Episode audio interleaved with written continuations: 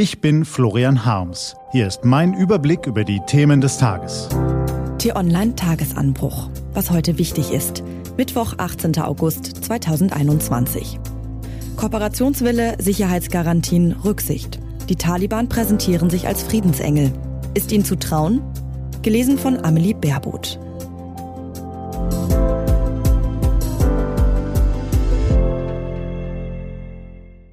Bevor es losgeht, ein kurzer Spot.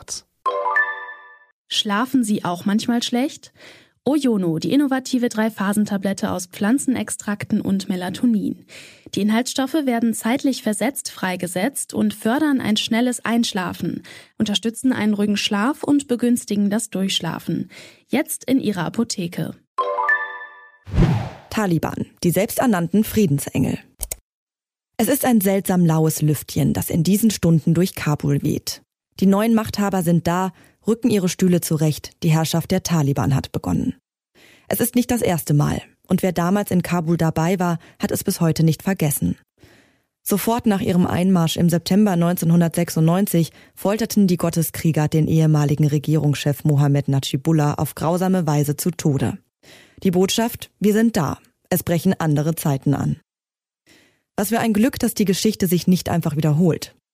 Die Taliban des Jahres 2021 möchten zwar schon anmerken, dass auch sie jetzt da sind, wollen aber bitte keinesfalls unnötig stören. Die militärische Offensive haben sie diskret beendet, nun starten sie eine Charmoffensive. Auf allen verfügbaren Kanälen säuseln Taliban-Offizielle, militärische Anführer und Sprecher der Bewegung um die Wette. Sind Sie ein Mitarbeiter einer Botschaft, vielleicht aus einem NATO-Land oder gar US-Bürger? Bitte bleiben Sie doch. Ortskräfte, afghanische Mitarbeiter von Hilfsorganisationen und ausländische Medien. Wir garantieren ihre Sicherheit. Alles sei vergessen, vergeben, abgehakt. Mit den Amerikanern wolle man ein neues Kapitel der konstruktiven Kooperation aufschlagen. Intimfeind Indien möge doch gerne seine Projekte im Land fortsetzen. Man freue sich auf die weitere Zusammenarbeit. Es ist nicht zu übersehen. Die Taliban waren beim Imageberater. Aber es wäre vorschnell, das liberale Gehabe als bloße Nebelkerze abzutun. Handfeste Interessen stehen dahinter. Es lockt das Geschäft. China macht sich bereit und zu internationalen Investments sagen die Taliban auch nicht mehr Nein. Wir dürfen jedoch noch mehr hinter der PR vermuten als nur die Gier nach Geld. Denn der Griff der Taliban ist noch schwach, die erkauften Loyalitäten sind es auch. Die Leute wollen Sicherheit, Jobs, Geld. Die Taliban müssen liefern. Bis die Eroberer fester im Sattel sitzen, müssen sie sich Zeit erkaufen. Nichts können sie in der Zwischenzeit weniger gebrauchen als den drohenden wirtschaftlichen Kollaps.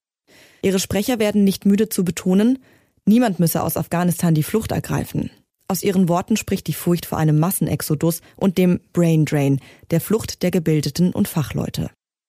Können wir der Geschichte von den geläuterten Taliban trauen? Ganz sicher nicht mit Leib und Leben. In Kabul sorgt die Anwesenheit afghanischer und internationaler Medien immerhin dafür, dass die Radikalen auf ihr Image achten, zumindest jetzt noch. Doch dort, wo keiner hinsieht und der Griff der Taliban fest ist, müssen wir Schlimmes befürchten. In der steinzeitlichen Islamauslegung, der die Gotteskrieger anhängen, hat sich keine Altersmilde breit gemacht.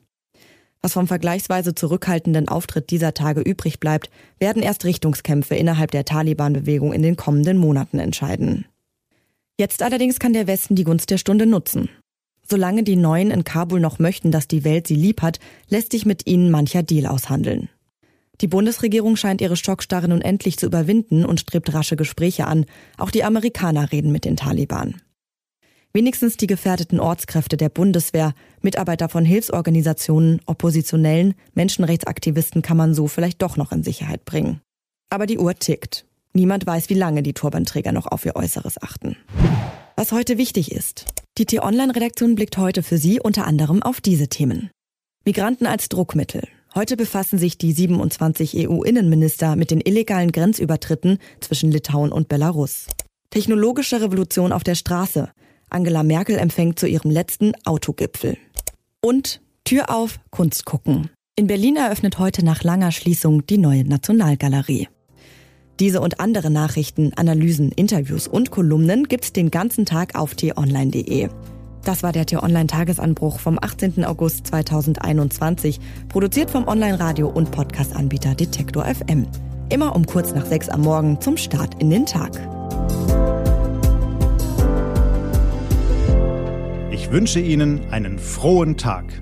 Ihr Florian Harms.